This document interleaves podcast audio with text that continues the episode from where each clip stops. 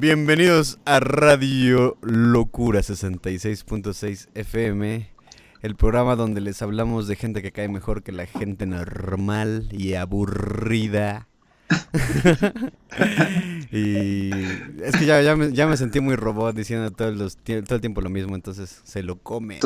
Y bueno, ya saben, hablamos sobre artistas, lo que, lo que hacen, músicos, bandas y las pinches ideas en peligro de extinción. No quiero ser un robotito del internet, pero bueno.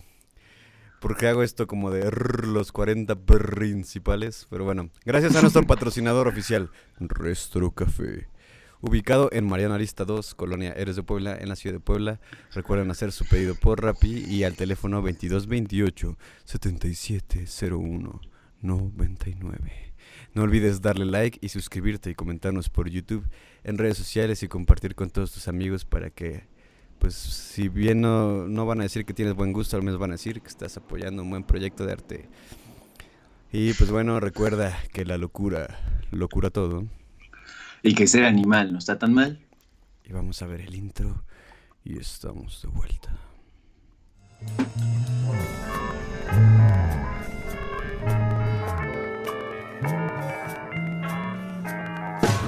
Locura 66.6 en frecuencia moderada.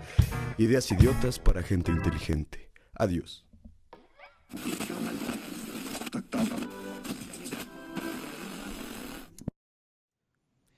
Y en la recomendación del día de hoy, más menos lecturas. Un lugar que es como una biblioteca, pero para los oídos donde puedes escuchar diversos relatos, poesías y próximamente incluso novelas. Este, para ensayos, ensayos, y etcétera. Cosas de literatura, cosas de gente inteligente. este, no, realmente son, son, son relatos que valen la pena escuchar. Los encuentran en Spotify como eh, más o menos lecturas. También están en YouTube y síganos en sus redes sociales porque Incluso estaría bien que, la gente pidiera qué lecturas quieren escuchar, ¿no? Sí, estamos atentos a eso también, las recomendaciones que pidan. Pues ya para que se den, para que se den su buena dosis de cultura. Y pues bueno, eh, el día de hoy vamos a hablar de alguien que ya tenía desde hace mucho tiempo ganas de hablar. Así que aquí y ahora eres arte amigue. Franz Haber Messerschmidt, como chingada madre se diga.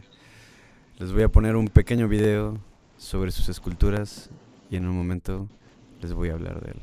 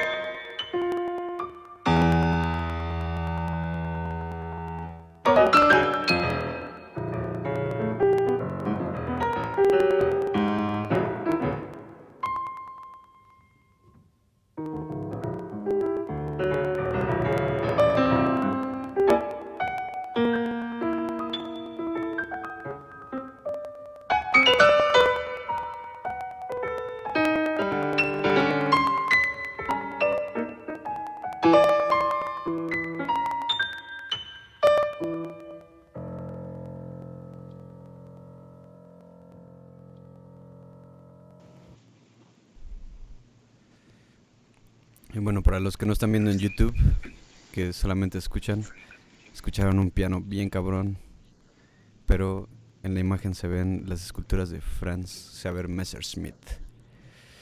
Pero bueno, los locos siempre están encerrados porque no sabemos cómo lidiar con ellos. Que les entre bien eso en la cabeza. Nosotros somos los que no podemos. Muchas veces ni siquiera lo intentamos. Nos creemos los amos de la realidad objetiva y cualquiera que no, no le parezca, cualquiera que vea algo diferente, es un disidente de la realidad objetiva y tiene que ser etiquetado y encarcelado. Franz Haber Messerschmitt es un claro ejemplo de que hay más de una manera de poder acoplarse a la realidad y a no pasar desapercibida ninguna alucinación, sino más bien hacer algo con ella. Él es un zafado pulcro en su técnica escultórica, que intentó mostrar el origen de las emociones humanas, no en el tiempo, sino en la forma, representando en un rostro humano un rostro tan familiar y que por eso mismo a veces llega a ser tan siniestro. Acosado por monstruos y demonios, y como única luz y, salida, la inspiración por intentar entenderse a sí mismo y así entender al ser humano de, una vez por todas, como que somos efímeros, que las emociones, aunque lleguen a ser demasiado intensas, perecen como todo lo que es dinámico y está vivo y se mueve. Y por ello encontró la forma de comunicar quién fue, qué sintió y qué veía en todos nosotros. Encontró la poesía de dejar una huella más que humana, literalmente escupida, escupida, esculpida en piedra. Escupida con sus pasiones en la piedra. pues sí.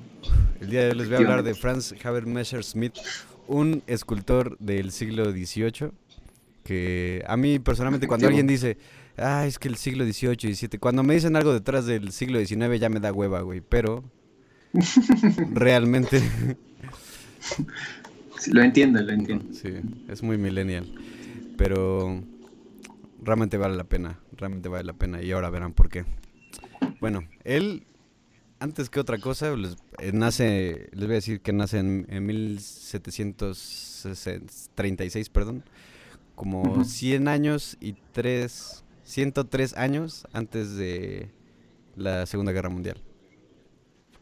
Nomás para que calen, que ya pasó rato. Ajá. O sea, antes, ajá. Y bueno, él es este.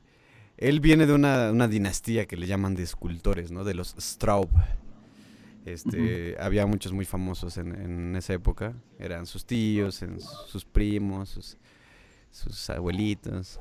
Bueno, este, para pronto con su historia para llegar realmente a la carnita, les voy a contar que estudió en, en Múnich, o Múnich, o Múnich, como le quieran decir, y ahí se ganó el aprecio y la admiración de toda la aristocracia, ¿no? Porque como todo buen artista del siglo XIX para atrás, incluso del XX, pues necesitas comer y que te lleven el pan a la boca mientras tú haces cosas de arte.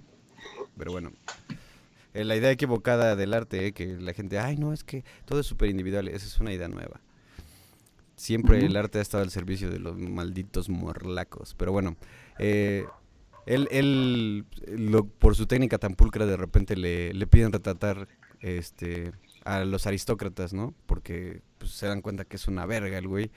Y pues empieza a retratar en, en sus esculturas eh, a gente muy poderosa que finalmente terminó siendo su mecenas y lo terminaba protegiendo en muchas cosas, ¿no? Lo, lo, le daban cobijo, ¿no? Y una de las frases que dicen en ese momento que por lo cual era, era tan pinche, este, era tan cabrón en la escultura, es que dicen que era tan prodigioso con la piedra que parecía que, que esculpía con arcilla, ¿no? Tan pulcro era su, pedo. Él es de, de, barroco, ¿no? Pero ahorita, ahorita veremos un poco de eso. Este, después de, de estar con el mecenazgo y todo ese pedo, se va a la Academia Imperial en Viena y este, pues ahí el director pues se enamora de ese güey, o sea, como persona. Y igual pues lo, lo agarra de su de su puerquito, voy a decir. Lo agarra de su de su alumno. De su puercoito valiente. y de su protegido y le dice, "No mames, tú eres chingón, güey." Uy, qué profundo. Bueno, este aquí es donde encuentra una, una referencia muy cabrona de un escultor que se llama Ferdinand Moll. Y este.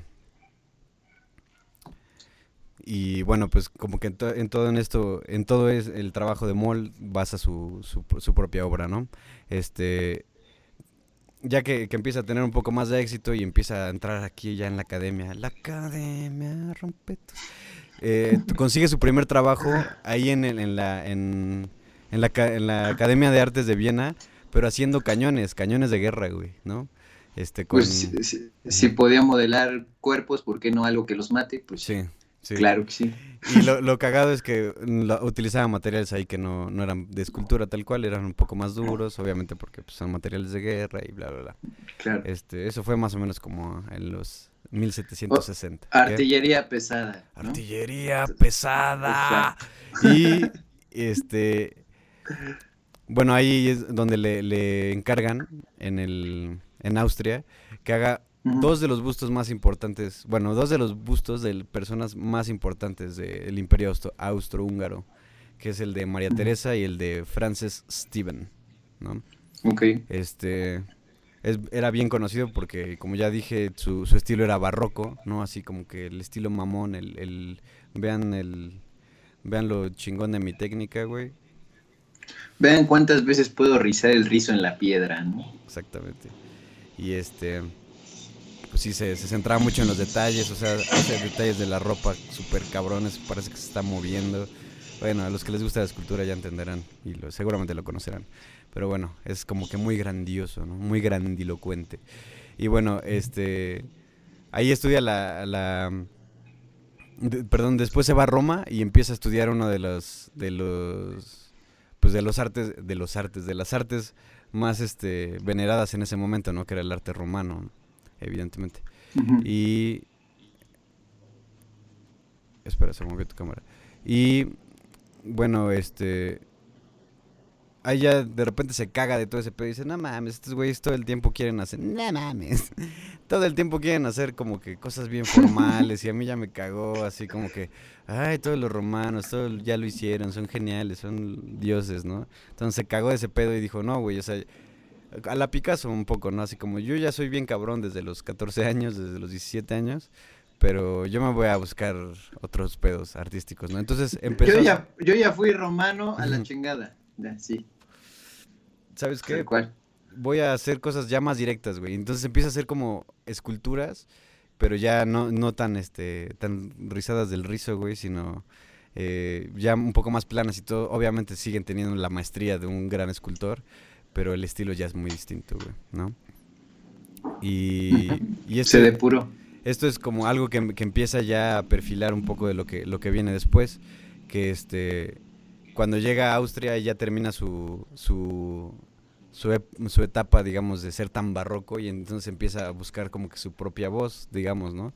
Algo que era muy distinto, digo muy distinto, muy difícil en esa época porque el arte no se veía como, como ahora lo vemos, ¿no?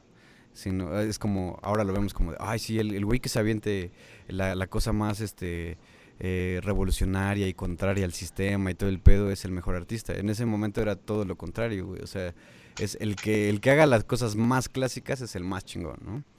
Entonces, es el mejor. Él en ese momento obviamente se empieza a ir como por otro lado y ya le empieza a valer madre todo.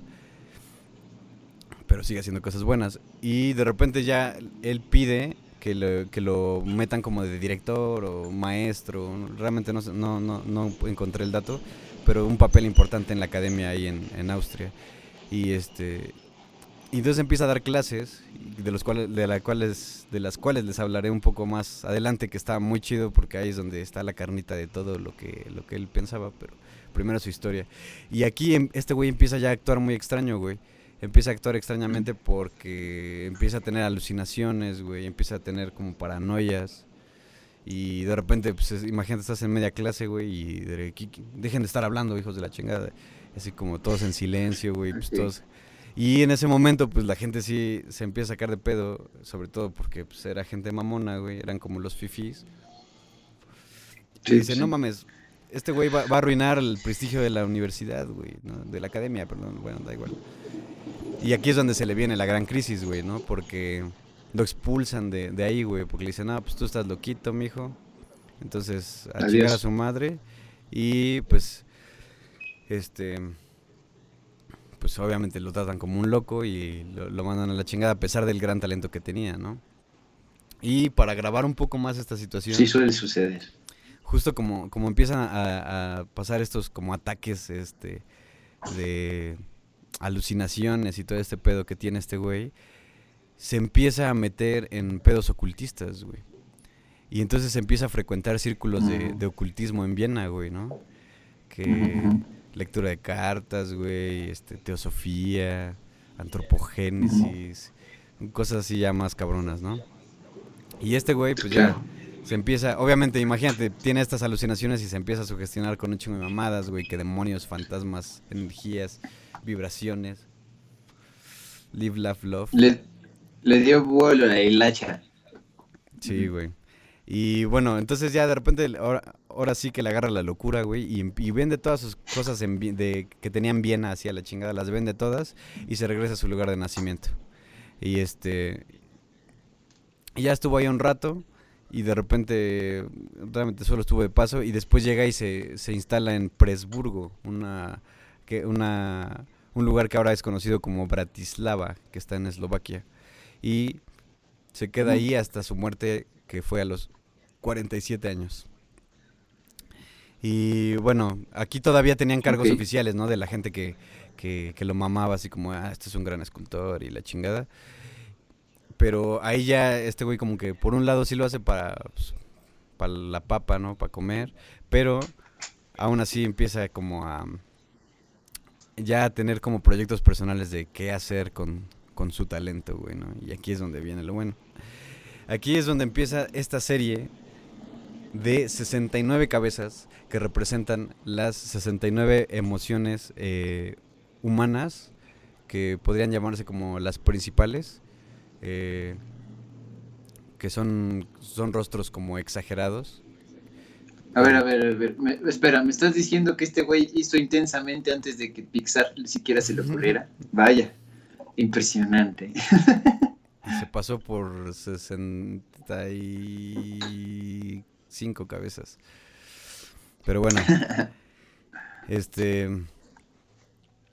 todavía la gente no, hasta el momento de, o sea, hasta el día de hoy, realmente no se tiene un consenso de qué es lo que significan todas las cabezas, ¿no? Solamente se sabe a través de sus, de sus este, conferencias que daba como profesor y todo, más o menos por dónde iba el pedo, pero realmente nadie lo sabe, güey. Este, una de las teorías es que estas cabezas eh, las utilizaba él como un tótem, como un tótem para eh, espantar a los espíritus, a espíritus malignos que ya lo acosaban dentro de todas sus alucinaciones. Y este, de hecho hay un psicoanalista que se llama Ernst Chris que escribe dos tratados sobre, sobre Messerschmitt, ¿no? Y sobre sus cabezas. Y él concluye de todo este pedo que él sufría de esquizofrenia paranoide, ¿no? Eh, bueno, es, es, algo que él ni siquiera lo conoció y todo, pero eh, pues llega a esa conclusión, ¿no? Y por eso más o menos se, se, dice que tenía esquizofrenia, pero en realidad no hay ningún registro de eso.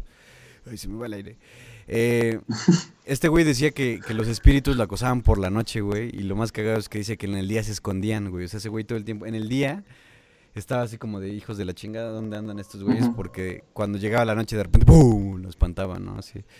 Y le, obviamente pues tenía esquizofrenia, se presume que tenía esquizofrenia y pues como sabrán la esquizofrenia de repente eh, son voces que te empiezan a decir cosas que pues que, que tú no quieres escuchar, güey. A veces son demasiado malignas, güey. Pero bueno, este... Entonces todo el día estaba con miedo, güey, porque aunque literalmente todo el día estaba con miedo y ya en la noche, pues ya el miedo se apoderaba de él, güey, ¿no? Este... Wow. Entonces ya este güey empieza a trabajar en, en, en, este, en este proyecto que le lleva seis años eh, concluir. Nada más para que vean el, el, nivel de obsesión que tenía el güey, ¿no? O sea, como... Eh, imagínate dedicarle seis años a tu vida a hacer prácticamente 70 esculturas, güey, que no te llevan un día en hacerlas, güey, ¿no? O sea, era una tras otra, tras otra, tras otra. Y él lo veía realmente como una serie, güey. O sea, él, no decía como, ah, ya acabé esta, ya soy el mejor escultor o lo que sea. Porque en realidad no lo estaba pensando de esa manera, güey. Este güey lo estaba pensando como una forma de estar haciendo tótems que lo protegieran. Porque según este güey, espantaban a los espíritus, güey y por eso mismo. Sí, sí, como protección. Y por eso mismo eh, hay un güey que se llama Albert de Saxe-Teschen, no sé si lo dije bien, este, un, un mecenas todopoderoso. Y de repente un día llega y lo visita y le dice, ¿qué onda, güey? Pues véndeme las cabezas, güey. La neta están chidas, güey. El arte, pues es un, es un bien posicional, güey. Me va a ir bien, a mí solo me importa el dinero. Y Messerschmitt se niega, güey, ¿no? Porque dice, no, pues de pendejo las vendo, güey, o sea, yo lo que no, lo que, lo que quiero no es... Me van a andar espantando. ¿Qué no piensas, pendejo? Y bueno, este, y pues se, niega a venderlas, ¿no? Obviamente ahí todavía no las había acabado. Y bueno, hablando un poco de las cabezas, güey, eh, lo- las cabezas no tienen nombre, güey. O sea, realmente las hacía, las hacía, producía, producía y las tenía ahí nada más para, este, de espíritus, güey. Pero eh, 10 años después de que él muere, la gente pues ya lo- los empieza, de hecho las subastan, güey, ¿no? Y así bien huevos, ¿no? Ah, pues, ya- estaba muerto, en fin. Y de repente... eh, Pasa un chingo de veces. Pues sí, que muerto el artista subastan su pedo. Pues a quién El le muerto importa. pozo y el vivo al gozo. Y entonces eh, le- la- la- las personas empiezan a ponerle nombres, güey. Y algunos tienen nombres bien, pues, bien pendejos, güey. Pero por ejemplo hay una que se llama El Bostezador, que se a actuar. Hasta así. El hombre ahorcado, que está así y es- está ahorcado, tiene una, tiene una cuerda. El hombre que sufre estreñimiento, güey. Hay una que se llama. Uf, buenísima. Este, hay una que se llama El Hipócrita, otra que se llama El, calumna, el Calumniador, ¿no? Pero bueno, él, él realmente nunca las nombró, güey, solamente eran una, una- Pues una colección, ¿no? Para él. Y eso es lo que me... me- me- Pero así de. eh, Que era caras y gestos. Claro. Y eso es lo que me excita tanto de este güey que...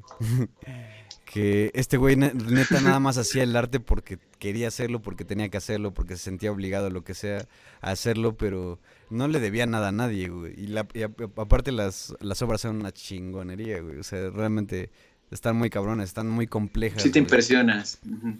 Porque, bueno, me eché un documental de cómo lo, lo hacía y todo el pedo. Y, bueno, de una exhibición donde hablan cómo lo hacía. Y, y, te- y tenía muchos, muchos detallitos, así como de, no, en algunas decía, como no, como quiero más suavidad en la piel, entonces voy a utilizar este metal o esta piedra para que este, pueda hacerle algunos, algunas este, arrugas en la piel y se vea mucho más, este, mucho más natural. Y así como que este güey metido en su pedo, güey, de hacer que semejaran muy cabrón sus propias facciones, porque hay que, hay que recalcar que todas estas eh, obras están hechas a partir de su propia cara, güey. Él era su propio molde, ¿no? Sí.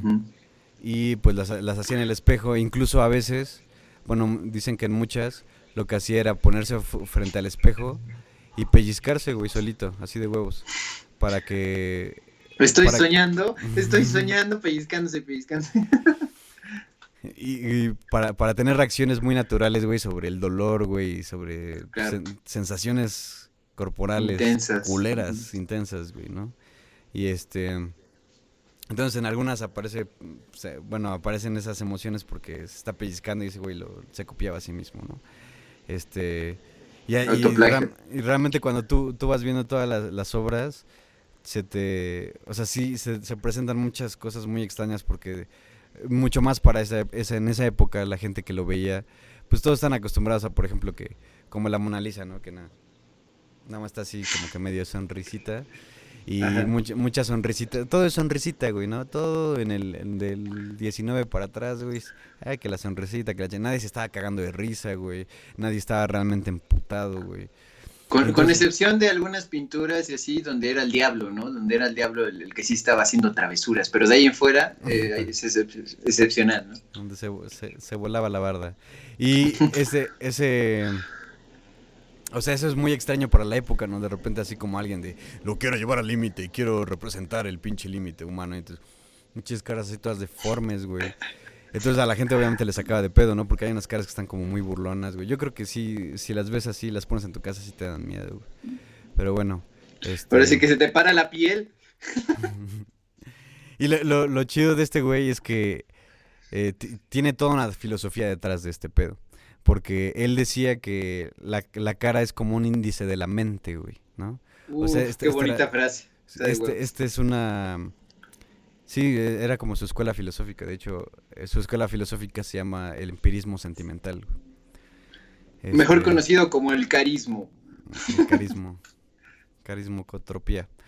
La, la cara es como el ín- índice, índice de la mente. Que obviamente la cara es lo que muestra el estado de ánimo. Solo piénsalo por un momento, ¿no? La cara es como el embudo donde de- tarde o temprano terminan saliendo tus pensamientos, güey, ¿no? Aunque estés hablando, o más bien, no aunque estés hablando, mientras estás hablando, cuando estás pensando, cuando reaccionas ante algo, eh, todo el embudo de, de emociones se, se centra en la cara, güey. La ¿no? expresividad. Todo termina saliendo por ahí, güey. Entonces, este... Y también este güey pensaba como que era una, una, un proceso, o sea, era el final de un proceso, güey, de los modos de expresión, ¿no? De las formas de expresarse, güey. Entonces, bueno, eso es, eso es un poco lo que él pensaba sobre estas, estas, estas, no, no, estos rostros, sino el rostro en general, porque es lo que decía un poco en sus clases. Este, este güey se basaba mucho en el trabajo de un güey que se llama Charles Lebrun, como Charles Lebruno sin la O, Lebrun una, este, un artista de la época que eh, hacía conferencias igual que él, pero eh, en una de, esas que fue publicada él, la tomaba casi como una Biblia y e, ese güey lo que hacía era como justamente esos estudios de cómo se deforma la cara, ¿no? Un estudio muy formal de simetría, güey, de eh, qué tanto se, se elevan las cejas cuando te sorprendes y los ángulos y cosas muy cabronas, ¿no? Entonces este güey era un análisis formal que a este güey le, le, excitaba, ¿no? Y pues esto lo, lo metía él en sus clases, eh, y, un poco de, también de lo que les hablaba a sus alumnos, que eso, eso me hubiera encantado presenciarlo, güey.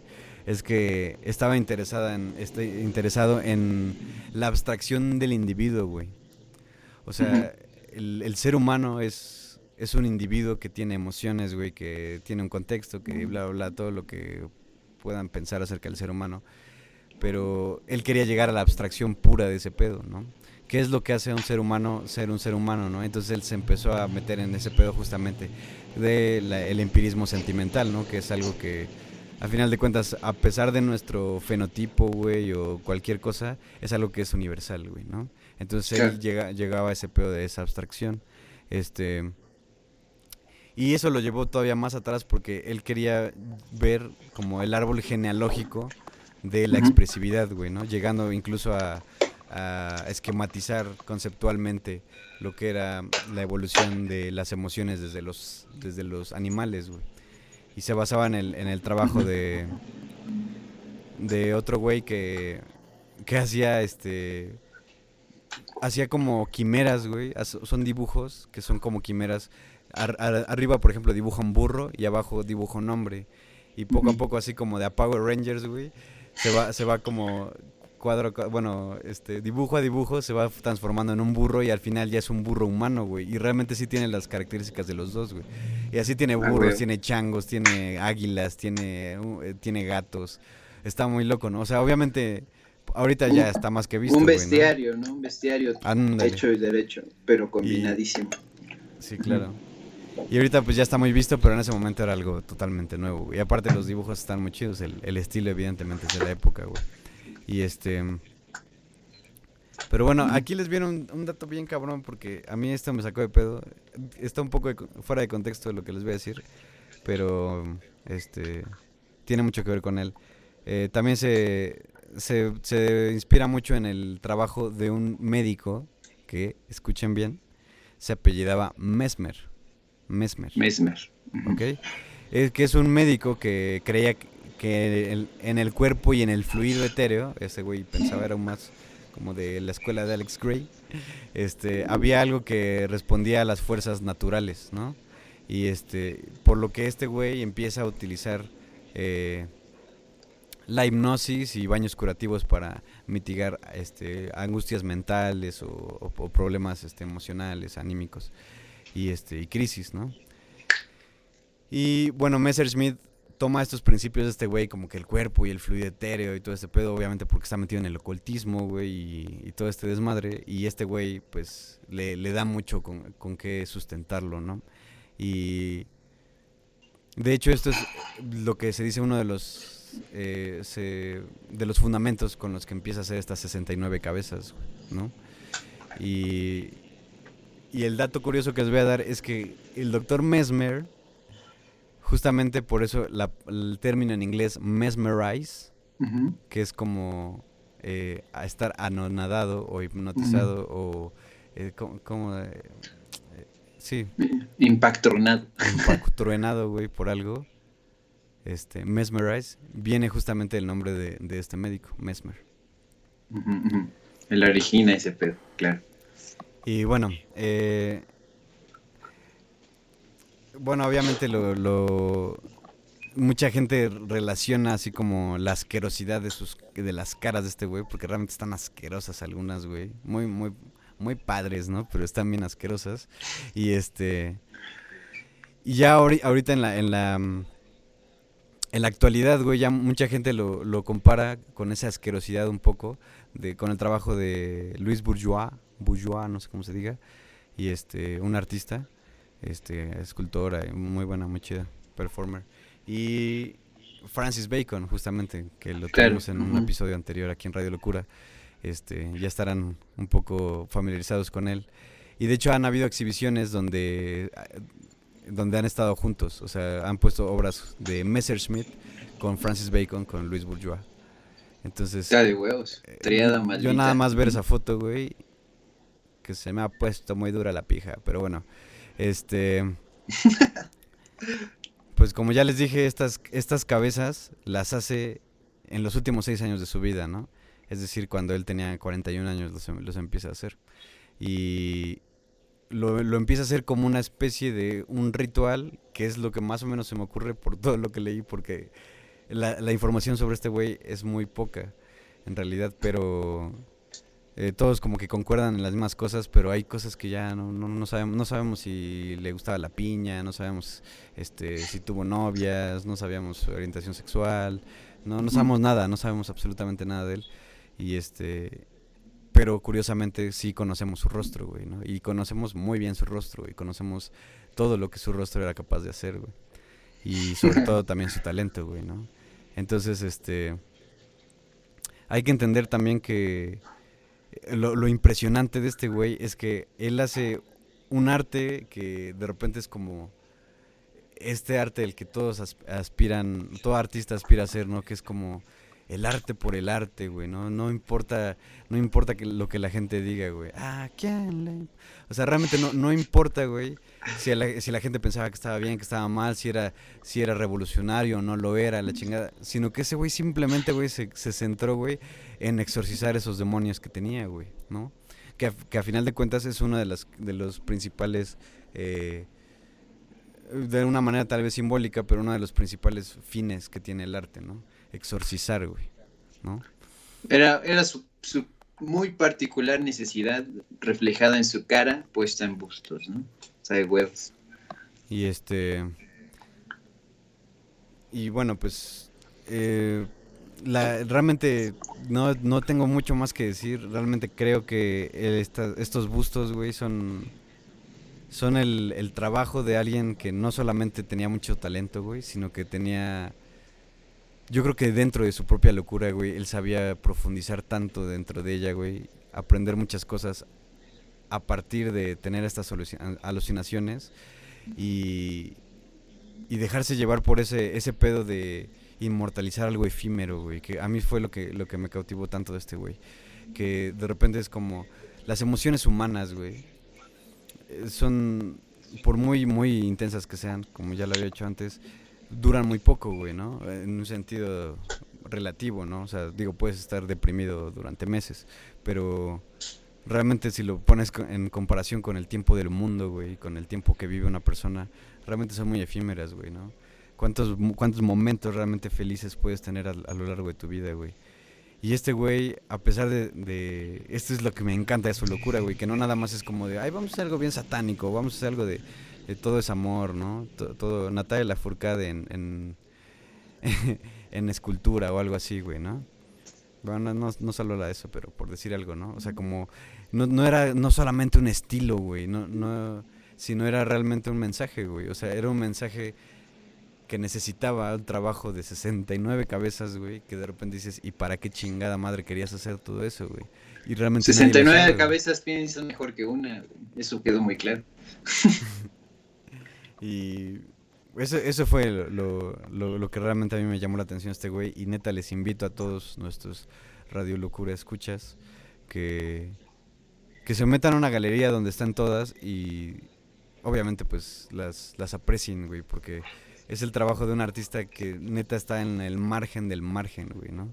En el margen de la historia, güey, en el margen de la innovación, güey, en el margen de incluso de ser conocido, güey, ¿no? Y pues como podemos ver, él tuvo una vida súper exitosa, güey, pero realmente no, nunca pudo, nunca pudo eh, probar del, del, delicioso vino del éxito, güey, porque entonces le, le, vino la enfermedad mental, güey, ¿no? Pero yo creo que este güey logró algo muy cabrón, güey, que justamente es eso, güey. Profundizar al, en un en un mensaje tan cabrón, güey, que no nada más es para ti, güey. Que a final de cuentas solamente era para él, güey. Porque no, no, no, me quedo sin palabras, güey. Realmente creo que él intentó llegar a un pedo muy profundo del ser humano, güey, en el que cabíamos todos, güey, pero sin darse realmente cuenta, porque él lo estaba haciendo con la mera intención de exorcizarlo, pero obviamente tenía mucha, mucho razonamiento y tenía mucha cabeza esto, güey. muchas cabezas. tenía muchas cabezas, güey. Y bueno, pues para terminar, sola, ¿qué? En ese sentido, yo siento que ese güey eh, supo ver y hacernos ver la profundidad de las superficies de la cara. O sea, algo tan paradójico de eso, la profundidad de la superficie. Y que la próxima vez que alguien quiera ver la cara, pueden recomendarle mejor ver los bustos de este güey y que no se pasen de lanza con ustedes. Porque este güey sí que sabía de las caras. Y bueno, hay gente que, evidentemente, como en casi cualquier obra de arte, que te dice que no no te no tienes la misma experiencia al verlas en vivo que al verlas en fotografías, güey, ¿no? Yo me aventé aquí una un viaje mental, güey, a intentar visualizarlos en tres dimensiones yo creo que sí ha de ser un viajezote, güey, o sea, porque digo, los ves en, foto y pues sí se ven impactantes y lo que tú quieras, pero realmente tener ahí la cabeza y decir, güey, ¿cuánto tiempo te llevas en hacer una escultura, güey?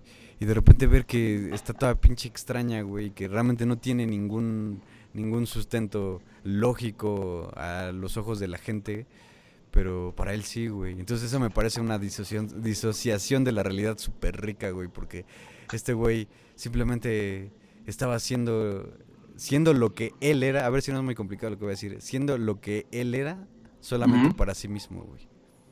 Ándale. Entonces, o sea, un ensimismado de, de dientes para afuera. sí, así es. Y este, Está cabrón. Pues, sí. Y... ahora sí que está cabezón. Este. Y bueno, siento que todas estas cabezas te, te, llevan a una reflexión muy profunda sobre lo que, lo que se siente sentir, güey, ¿no? Porque aparte de que es que está voladísimo, güey. Me eché todo un viaje con esto y me está costando tanto trabajo ponerlo, güey. Pero es que él estaba sintiendo y aparte estaba representando algo que estaba sintiendo para inmortalizar algo que estaba sintiendo y al final de cuentas todo eso era efímero, excepto en lo que estaba poniendo su trabajo, güey. Pero el momento incluso en el que lo estaba haciendo también era efímero, güey. Y, y yo solamente, o sea, me fascina el hecho de pensar que yo soy ese güey, yo lo estoy haciendo y de repente no me importa un carajo qué es lo que va a pasar con todo eso, güey. Solamente llegar a una reflexión, no lo sé, güey o simplemente buscar paz, güey. Que eso sería lo más hermoso y sería lo más poético de todo esto, güey. Que solamente lo hiciera por buscar paz, güey. Pues es que es muy probable, porque estaba buscando un exorcismo. Pues eso es quitarse los demonios, volver a la paz. Pues sí, casi casi se murió después de acabarlo. Probablemente sí lo logró. Por un instante al menos. Pues sí. Y pues bueno, eh, eso me escribí aquí porque eso me recordó que no, no hay una forma de escapar de la sensación de sentir, ¿no? Y, y que lo mejor que pudo haber hecho este güey fue en aventurarse a aceptar esa, eso como algo, como lo que es, como algo efímero y como un alumbramiento que de algo que puede ser inmortalizado en pedazos de metal y, piedra, güey, que final de cuentas es muy, muy efímero, güey. Bueno, es que apenas estuve pensando mucho en la muerte, güey. Entonces por eso creo que todo esto me, está... Me está haciendo tanto sentido en como, ¿por qué inmortalizar algo si no somos nada, güey? Pero eso ya Sí, claro, claro. Ese es el viaje de la vida, güey. Pero, sí. mi, mis, mis respetos a Messersmith. Ojalá que si está en algún lugar del universo, güey, escuchando Radio Locura, güey sepa que Dejó- lo puede compartir, le puede dar like. Un viajezote bien cabrón para todos los humanos, güey. Al menos para mí, güey. No, no sé. Está chido, está chido. Se, se nota la impresión que causa en tus palabras y en tu falta de palabras. Eso es claro. De nuevo, la profundidad de la superficie. Messerschmitt, este silencio es para ti.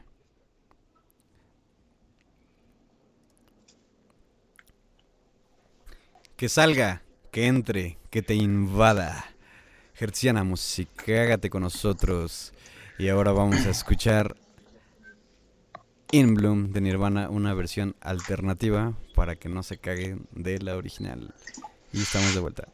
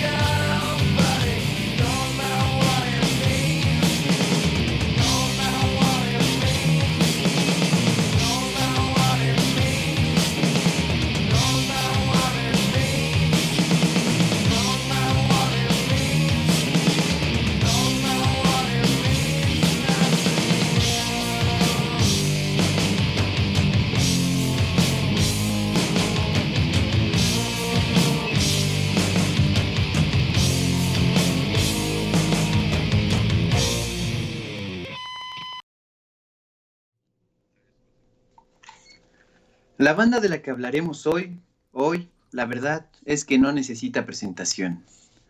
Son una de esas bandas, de las más afamadas, no solo de los años que estuvieron en activo, sino que son de las bandas más famosas de toda la historia.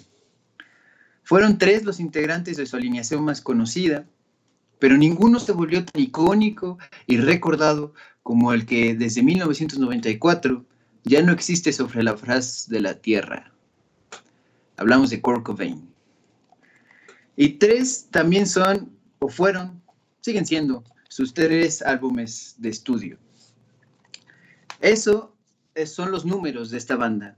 Eso bastó para desatar a finales de los años 80 y principios de los 90 el Big Crunch del rock americano. Nirvana.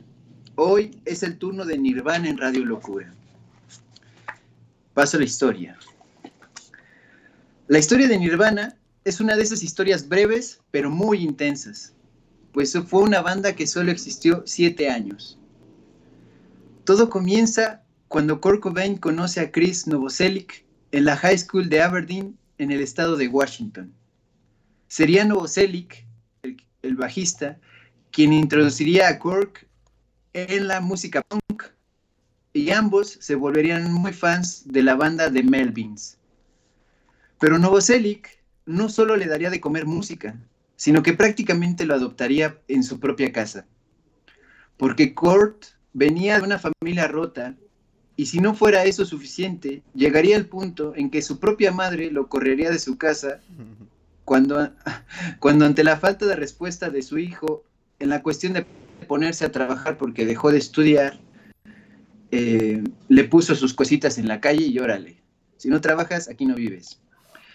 Kurt había dejado la escuela a la mitad, y tendría menos de 18 años y estaba ya fuera de su familia.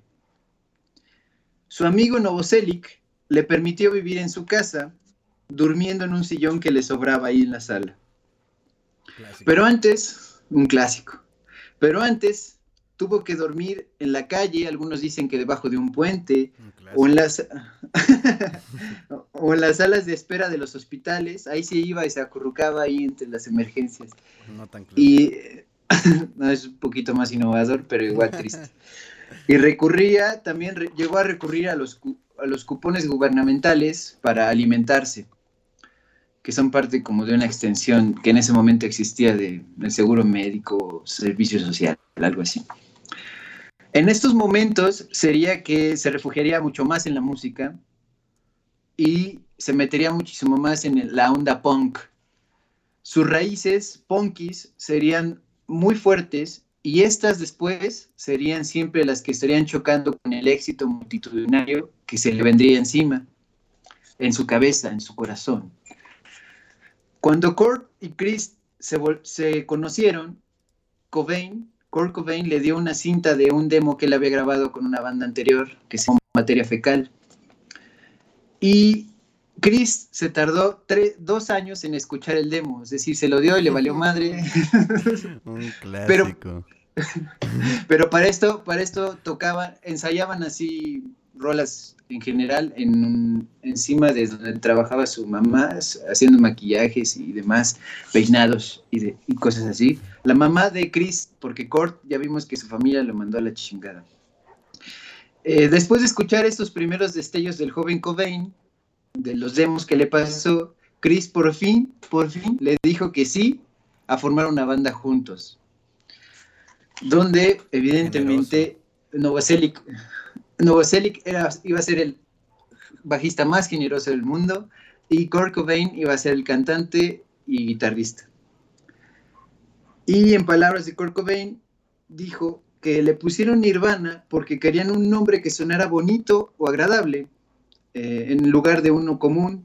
Por ejemplo, Angry Samoans, ¿no? Los samoanos enojados, pues no suena tan bonito. Nirvana sí, Nirvana sí es un bonito vocablo, pero bueno. No como Foo Fighters. Los años como banda.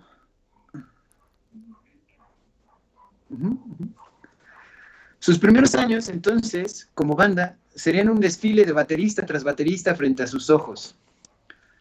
Fue con un tal Chad Channing que grabarían su primer álbum, el famosísimo Bleach. Este álbum se caracterizaría por tener un sonido abiertamente sucio y letras bastante negativas y desoladoras. Esos sentimientos que se vieron reflejados en la música y en las canciones, principalmente en las letras, perdón, estuvieron motivados por las prisas que le, a las que sometieron a Kurt para componerlas, porque la gran mayoría de esas canciones las escribió la noche anterior de las grabaciones y se, se, sentía bastante molesto y estaba hasta la madre, estaba harto de que le dijeran que ya estuviera listo y no le importó demasiado escribir así. Estaba era, Era, claro. la chingada era claro que sí, siempre se lo estaba llevando a la chingada. Por dentro y por fuera. Dave Grohl, el baterista que después fundará su propia banda y demás, que llegaría a Nirvana para quedarse hasta el final de la carrera de Nirvana, arribó a la banda después de que corrieran al Chad Channing, que grabó el Bleach, y llegaría también, además, justo a tiempo para grabar el segundo disco de la banda. No sé si le suene, un tal Nevermind, ¿no? La portadita del niñito nadando ahí todo desnudito, ese sí. Del Bart Simpson. Ándale. Nevermind de acuerdo al mismo Dave Grohl, al baterista que se parecía, pues, que se murió este carnal, tuvo éxito, este disco tuvo éxito según él, porque sus canciones son como canciones para niños, canciones que se te pegan por primitivas y enérgicas, como es la canción más famosa de toda la banda, evidentemente Smells Like Teen Spirit. Huele a chavo. Quise resumir mucho, muy bien el espíritu del Nevermind con las palabras simplicidad y estupidez técnica hecha himno. Me parece muy sincera y considera la naturaleza del disco, porque sí es simple y también no se complican demasiado en la técnica, pero aún así suena bien, suena como una canción que vas a recordar. Y sí que la recordamos, pero bueno. Y con Nevermind vino o más bien se hicieron más fuertes las contradicciones dentro de Kurt Cobain. Las apariciones en la NTV, las giras, las ventas interminables del Nevermind, que llegaron a desbancar al mismísimo Michael Jackson, el rey del pop, de las listas de ventas, todo este pedo, además de poner a Kurt Cobain en el spotlight, en la luz, en los reflectores, hicieron que por dentro se conflictara muchísimo más, pues ahora, como diría el grupo Smash Mouth, hey now, you're a rockstar, mi querido Kurt Cobain. Y sí, era, you're, you're an all-star. Eh, ser estrella de rock para Kurt Cobain chocaba directamente con las raíces que tenía en el punk, o sea, viviendo entre punks y viviendo en la calle y ser un abandonado, un desheredado, ¿no? Eh, sin embargo, Kurt era ambas cosas a la vez. Era una persona que se crió en el punk porque dejó de ser criado en su propia casa y además estaba todo el tiempo en los reflectores siendo una estrella de rock, ¿no? Era al mismo tiempo ambas cosas y al mismo tiempo quería hacer las dos cosas. Esto estaba cabrón, pero bueno. Este choque de intenciones y de motivos hicieron que Kurt se sumiera más en el consumo de heroína, que ya consumía desde hace varios años atrás, primero por diversión, después se le fue de las manos. Muy cabrón.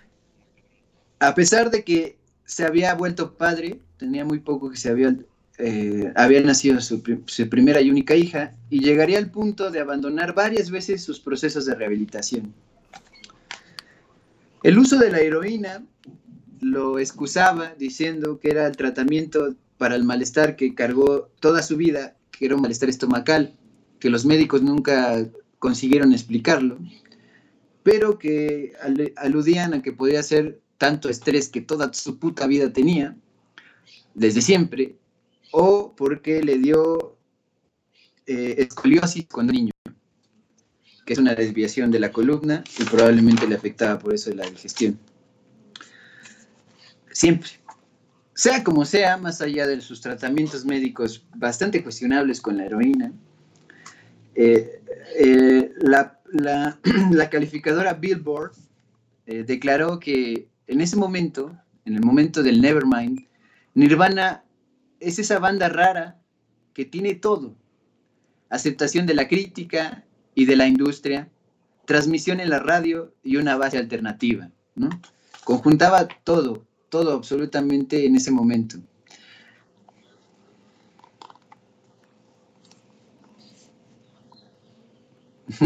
E-, era como ser consentido, pero vivir en la calle. O sea, no sé, decir. Eh, está cabrón, güey, pero bueno. O sea, imagínate eso en la cabeza, o sea, es lo que yo intenté sentir eh, en la cabeza tuya y en la de Cobain, ¿no? Y más que siendo, de por sí ya era una persona inestable, ¿no? Muy inestable. Su tercer disco fue un poco más experimental, el Inútero. Ahí intentaron quitarse de los trucos y de los filtros que tenía el Nevermind, con varias capas de sonido, con muchos efectos de chorus, los quitaron, cambiando de productor, y resaltaron su crudeza y sus claras intenciones de hacer hacerse sonar más directamente, más crudo de nuevo. Las letras son aún más irónicas y descaradas, razón por la cual, por ejemplo, Rave Me, la canción Rave Me que viene en Inútero, Intentó ser vetada varias veces porque dice, ese es el coro, claro que sí.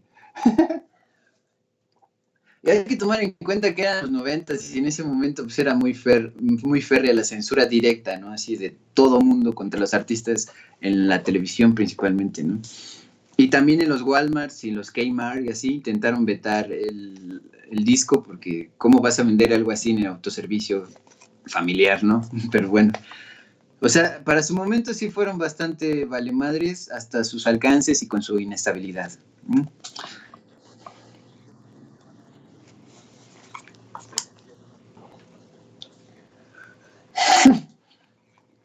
Sí, sí, sí. Es que tienen eso, la sinceridad de, ser muy simples, pero muy enérgicos, muy violentos. Y eso está chido, está, sí conecta siempre, por eso son como canciones para niños, como decía Dave Grohl. Después empezará el declive que se vino muy rápido. Cuando estaban en la, en la gira de, del inútero, sucedió la primera sobredosis en, en Europa.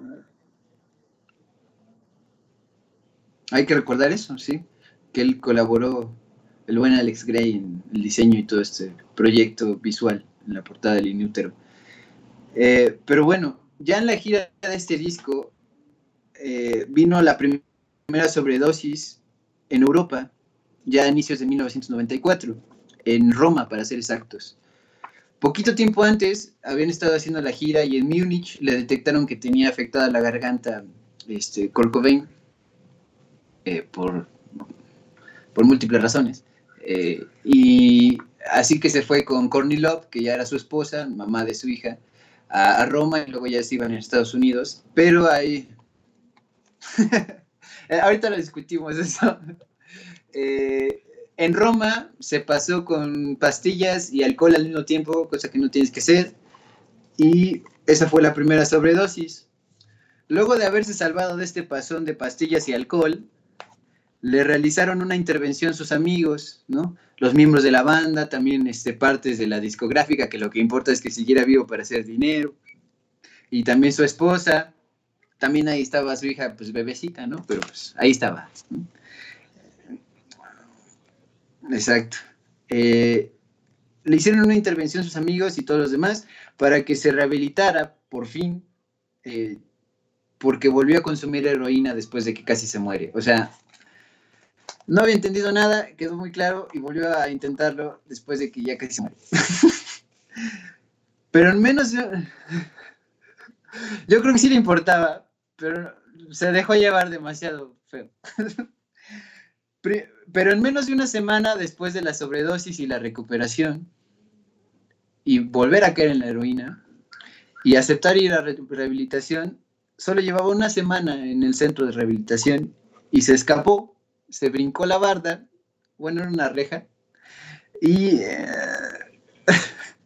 literal, y el centro de rehabilitación estaba en Los Ángeles y él tomó un avión y se fue a Seattle. Entonces, entonces este güey regresó a su, ciudad natal a morir porque obviamente no sabían dónde estaba ni Courtney Love, su esposa, ni mucho menos su hija, porque pues, estaba muy bebé, y tampoco eh, Chris Novoselic ni Dave Grohl. Eh, una semana después lo encontrarían, ya sabemos la mítica imagen de este chavo tirado en su casa, lo encontró un trabajador ahí que iba a instalar algo que ni siquiera conocía a Kurt Cobain, no sabía quién era. En un primer momento pensó que era un maniquí que estaba ahí tirado en el piso. Eh, hay que recordar también que Kurt Cobain, además de porque se drogaba mucho, siempre fue muy delgado, entonces, pues pudo haber pensado que no era una persona por su eh, falta de carnecita, da igual. Eh, el punto está en que, pues, en siete años este güey y todos esos carnales sacaron tres discos. También está el MTV Unplugged y demás, pero yo me quise concentrar de momento en los tres primeros discos los únicos de estudio, porque creo que reflejan muy bien lo rápido que puedes ir a la chingada y que y dejar cosas en el camino, que en su caso fueron discos, ¿no? Que, fue una participación histórica en la música, que tiene muchísimas explicaciones, pero que es claro que es un ícono, la banda, y ese güey ya se ha dicho 10 mil millones de veces que es el ícono de la generación X, de la generación eh, después de los boomers, etc. Pero lo que yo sí quiero recalcar es que principalmente a Kurt porque hablar de Nirvana es hablar de Kurt porque él componía casi todas las rolas y él estuvo siempre pendiente, ese güey recibía los, el 75% de las regalías, o sea, todo estaba muy claro, a pesar de que era punk, sabía bien que había que comer chido, aunque al principio no sabía porque lo corrieron en su casa, en fin, aprendió muchas cosas, pero Nirvana es Kurt y Nirvana es como es, o fue como, como fue cuando estaba en activo, por todas las contradicciones que este güey cargaba y significaba en su vida y para el mundo después. Tener una, una cosa tan marcada como lo es vivir abandonado por sus padres, incluso muchas veces lo llegaron a insultar porque parecía gay de acuerdo a los ojos de los demás, y este güey empezaba a jugar con esta idea de que a mí me gustaría ser gay nomás para hacerlos emputar. Yo sé que no soy gay, pero ese tipo de contestaciones, ¿no? O sea, siempre como poniendo la, la, cara, pero al mismo tiempo tan emocionalmente inestable. Todas estas contradicciones y también que de repente eres la estrella más grande del rock viva y que empiezan a acosarte en todos lados y demás.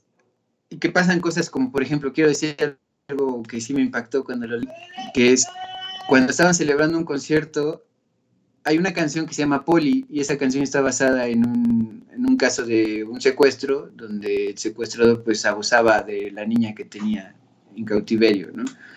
Eh, eh, obviamente muchas de las rolas de, de Kurt Cobain, de Nirvana, son irónicas o buscan darle un giro a, a la situación culera, ¿no? Entonces, Polly habla de esta situación desde la postura del secuestrador, ¿no? Y dice cosas como, Polly quiere una galleta, eh, yo tengo amor para ti, o sea, es irónico, es crítico, ¿no? Pero también es este, controversial.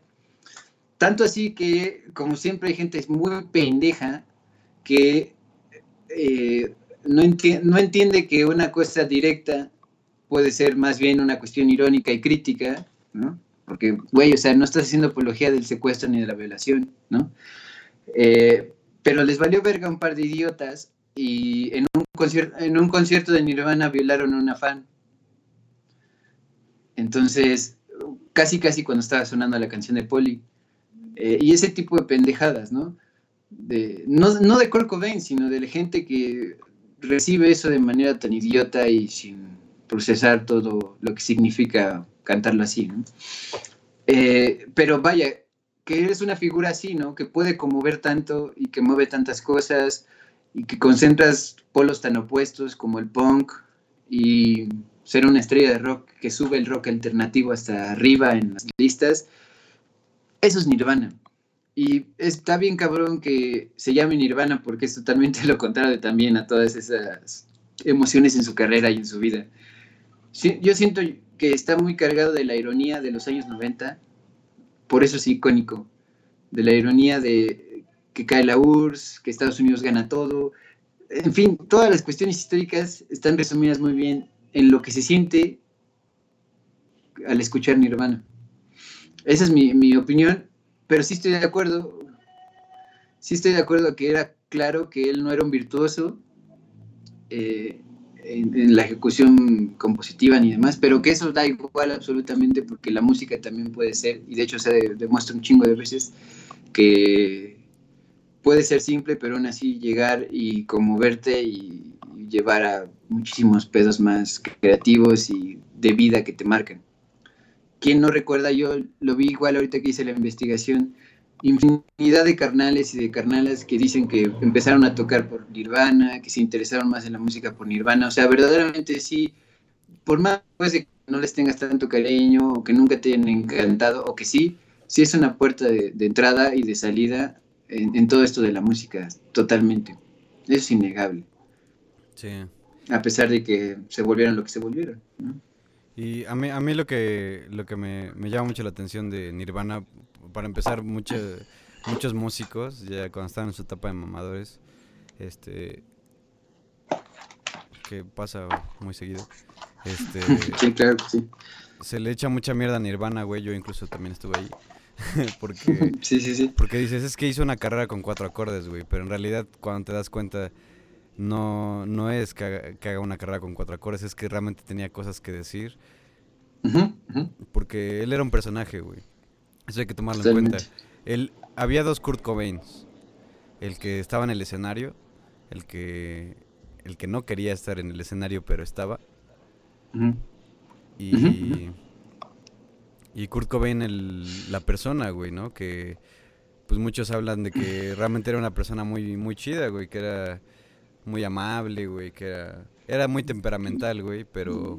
Que también era muy divertido, muy simpático a la vez. Pero a, final de cuentas, güey, nunca, o sea, yo creo que adoptó a Nirvana también como su familia, güey, porque era algo que le, que le había faltado en algún momento, güey.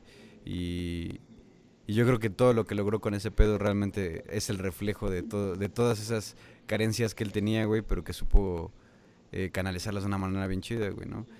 Y, o sea, por ejemplo, cuando tú ves hablar a Dave Grohl ya tiempo después de que Kurt muere, este, realmente habla de su amigo, o sea, literalmente te está contando de alguien que perdió un amigo, güey, no, no, la gran estrella de rock o algo así, o sea, realmente te das cuenta de su, de su calidad como, como ser humano, güey, aunque tampoco hay que romantizarlo, güey, pues era una persona como cualquiera, güey, pero vaya que sí tenía, tenía talento para hacer este pues para hacer lo que, lo que más sabía hacer, que era romperla, güey. Porque yo no sé si, si, si podría decir que era un gran músico, güey. Era un gran músico en el sentido de que escribía buenas canciones, eso sí, güey.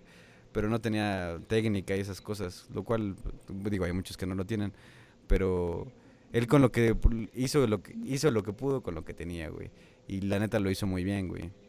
Y por, ejemplo, yo este quisiera hablar muy rápidamente del Unplugged, güey, que es algo como eh, una etapa ya que, cierra muchas cosas de Nirvana, ¿no?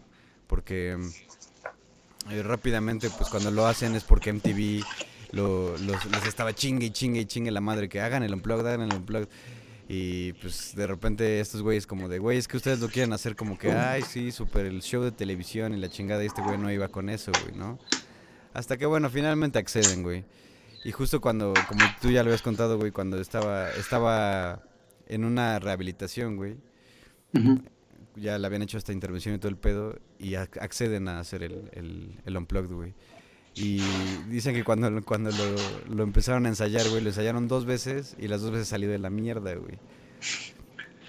Porque pues ellos no están acostumbrados, no, no, no, estuvieron acostumbrados a tocar en, en, acústico. Y aparte, cuando estaban ensayando y todo eso, pues haciendo pruebas y todo, como ya muchos sabrán, Dave Grohl es de esos bateristas que le pegan, pero con huevos a la batería. O sea, si no siente que la está destrozando, no siente que está tocando el güey.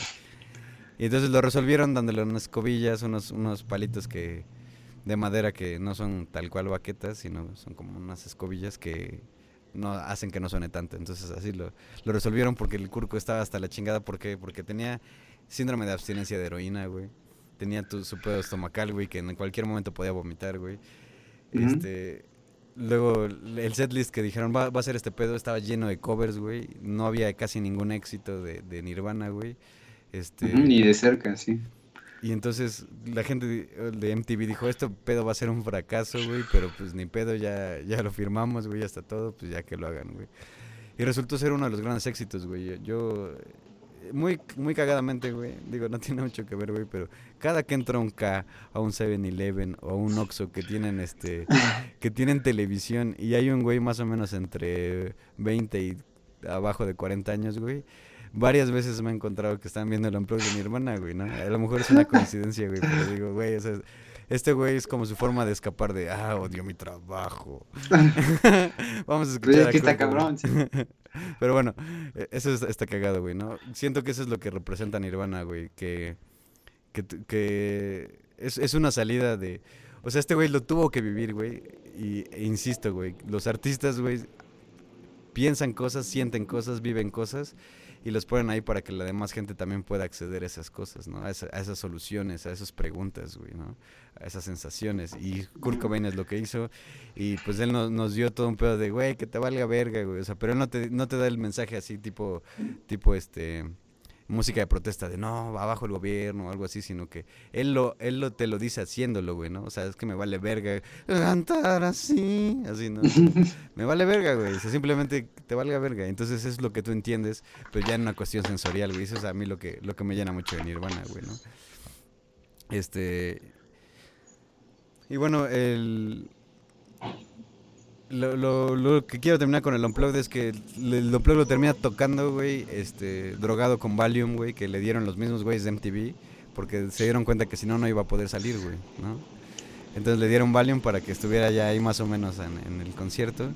Y invita a unos güeyes que, que estaban de gira con ellos, dos integrantes de la banda de Meat Puppets, que este y, y, todo fue así como de pues bien radio locura güey bien, bien improvisado bien hacia la chingada sí, sí, sí. porque estos güeyes los pinches este los de Meat Puppet estaban en la primera fila mientras estaban tocando y ah pues vengan a tocar güey obviamente ya sabían que iban a tocar y todo.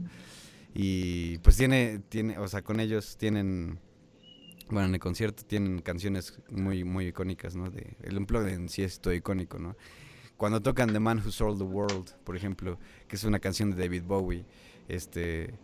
Y es algo que la gente lo toma como, ah, no mames, güey, qué chido, porque David Bowie, muchos dicen que parece que David Bowie la escribió para Kurt Cobain, güey. Eh, sí, sí, sí. Porque eh, David Bowie cuando la escribe, él está em, empezando su carrera, güey, ¿no? Es de sus primeros, de sus primeros trabajos. Primeras rolas. Y este. Y Kurt Cobain la canta estando en el lugar donde, donde el protagonista de esa canción está, ¿no? que a final de cuentas es el artista que se vende, güey, que, vende el mundo, güey, ¿no? Que, deja, deja salir sus sensaciones por unos cuantos morlacos. Y, él realmente está en esa situación, güey. Incluso David Bowie mismo dijo, ah, estuvo bien chida esa versión, güey, ¿no? que David Bowie diga eso de ti, güey, es porque estuvo chido, güey. Y este, el Unplugged lo, lo graban de una sola toma, güey, y todo. Y la, anécdota con la que los quiero dejar, que representa bastante qué es lo que es Kurt Cobain lo cuenta una morra de la producción MTV, que después de que terminan de grabar, güey, este... Bueno, hay un chingo de cosas, hay errores en el unplot, güey, de repente se, se, empiezan a ver así como de, güey, qué pedo, y después se sonríen porque sí salió chido. Muchas, muy humano, güey, realmente está muy humano ese unplot, güey, mucho más que, que otros, güey, ¿no? Muy producidos y así. Este, por eso es lo chido Y esta morra, güey, lo que cuenta es que cuando lo terminan de grabar, este, llega, el curco, güey. Y, y se a ver, muéstrame un pedacito así para ver más o menos cómo salió. Le muestra un pedacito y dijo, ah, está bien, todo está chido y así. Y llega y le dice a la, la morra que antes había contado ella que, que ella tenía miedo hasta de Kurt Cobain porque le habían dicho que era justamente muy temperamental, güey. Entonces ella como que no quería hablar mucho con él para no hacerlo imputar porque pues era un rockstar. Pero no porque se lo creyera, sino porque su, su personalidad realmente era como fuerte, como de, me vale verga, güey, ¿no? Y pues ella de repente como que le hace una pequeña broma porque Kurt Cobain llega y le dice, este, oye, hay una parte en la que sonrío en el Unplugged. ¿La pueden poner, por favor? O sea, que eso no se les pase, ¿no? Y ella le dice, ah, el lado dulce de Kurt Cobain.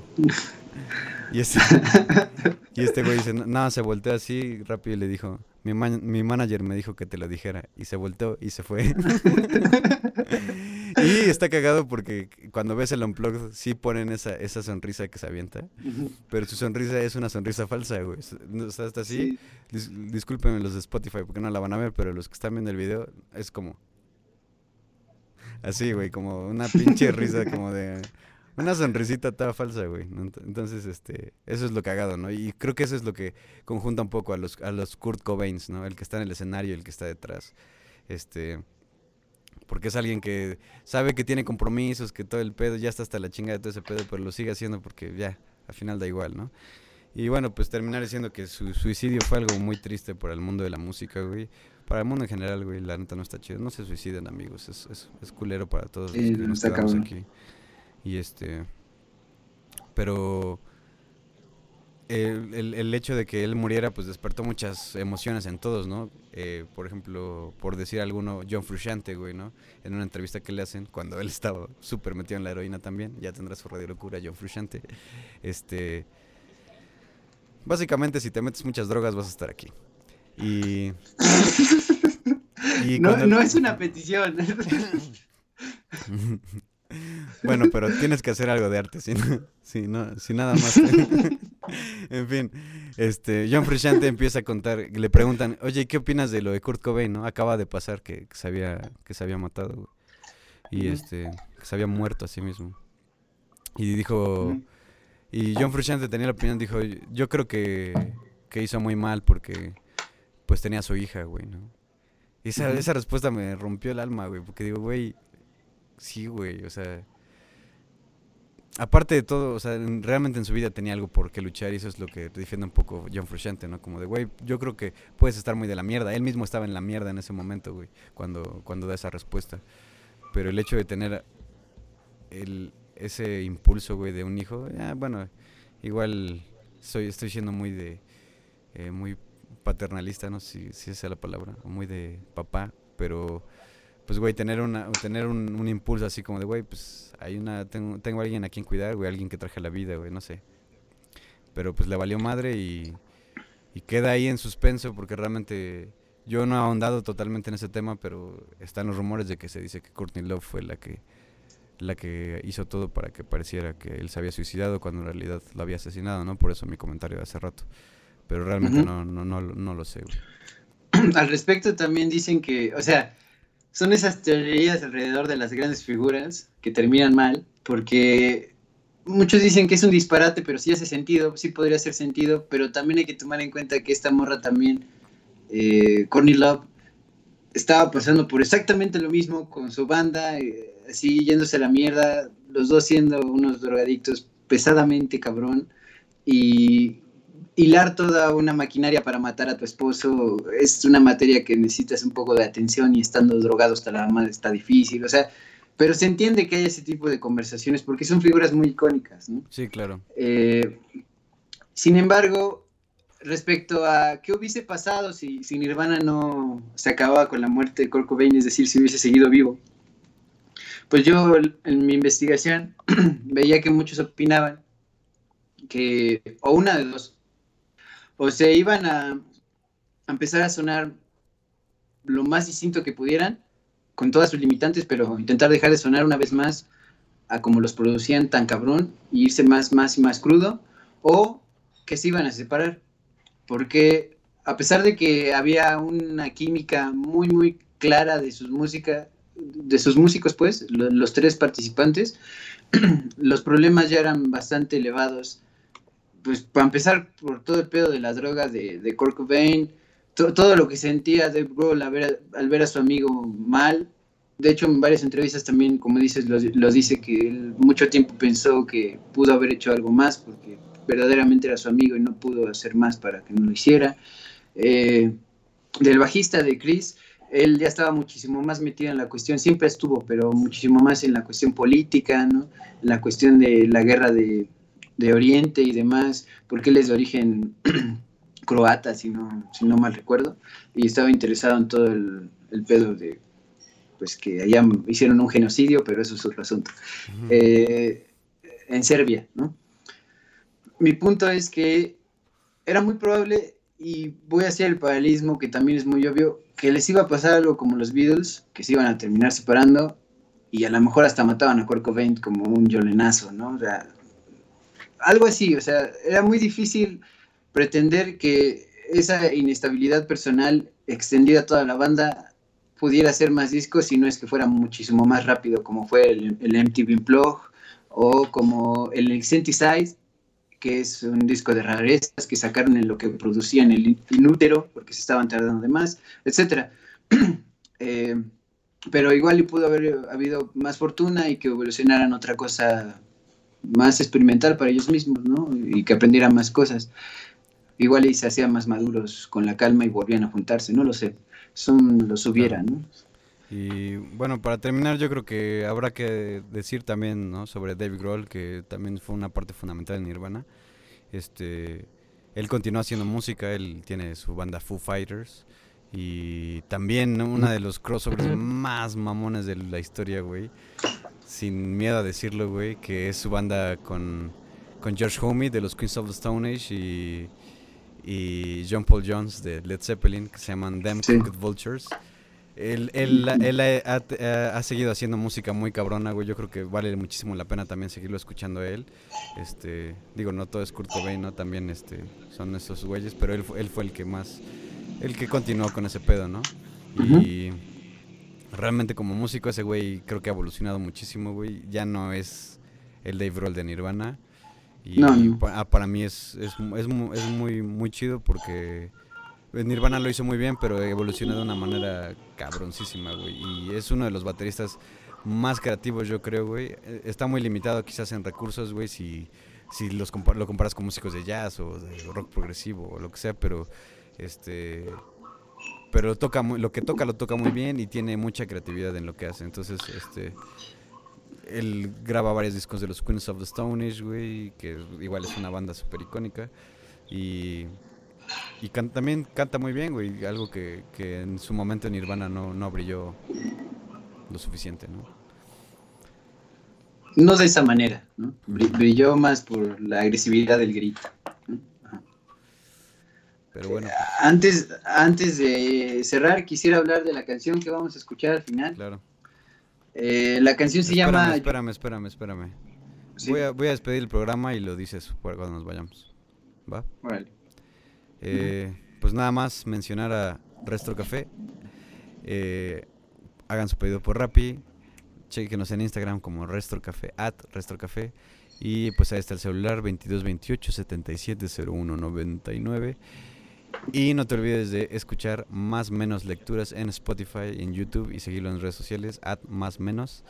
Y tampoco olvides de escuchar el álbum Radio Locura, una colección de música desconcertante y poesía macabra calculada en el momento. Ahora sí los dejamos con You Know You're Right, uno de los bajos más ricos de Nirvana. Tiene muchos muy ricos, pero este creo que el tono es es hermoso, güey. Y ahora sí. Bueno, pues esta canción es significativa porque es el punto más alto de la discusión legal, de la batalla legal que tuvieron Courtney Love y Grohl y Chris Novoselic después de que Kurt pues, se murió. Porque largos años se cocinó el rumor de que esta canción sí existía una versión en estudio, no solamente los demos y las interpretaciones de Courtney con su grupo Hall en el MTV Blog que ella también tuvo, eh, y llegó a ser referida como una canción casi casi mítica, ¿no? Así como el, tesoro perdido de Nirvana y que probablemente sí lo grabaron completo en, estudio, ¿no? Y, y por ahí por allá sonaban fragmentos, pero nunca completa. Finalmente, tras ponerse de acuerdo Courtney Love y los demás integrantes de Nirvana, salió como, se incluyó como la primera rola de un álbum, el álbum negro de Nirvana, se llama efectivamente Nirvana y es un recopilatorio de sus mejores éxitos ah, y salió en el 2002 y increíblemente, aún muerto Kurt, eh, esta rola volvió a romper la radio durante su estreno dos años, en el 2002 y en el 2003. Salió en el 2002 y ese año la rompió y el año siguiente la rompió en la radio también. Casi 10 años después de que Kurt se hubiera dado un balazo que le voló los sesos. Así es esto. Pero tú sabes que estás bien, así se llama la canción. Tú sabes que estás bien. pues sí, eh, vamos a escuchar ahora You Know You're Right de Nirvana, de la Nirvana. Y bueno, pues muchas gracias por escucharnos. Síganos en redes sociales. Esperamos que les haya gustado este Radio Locura. Y pues efectivamente esto es Radio Locura 66.6 FM. Ideas idiotas para gente inteligente. Y adiós.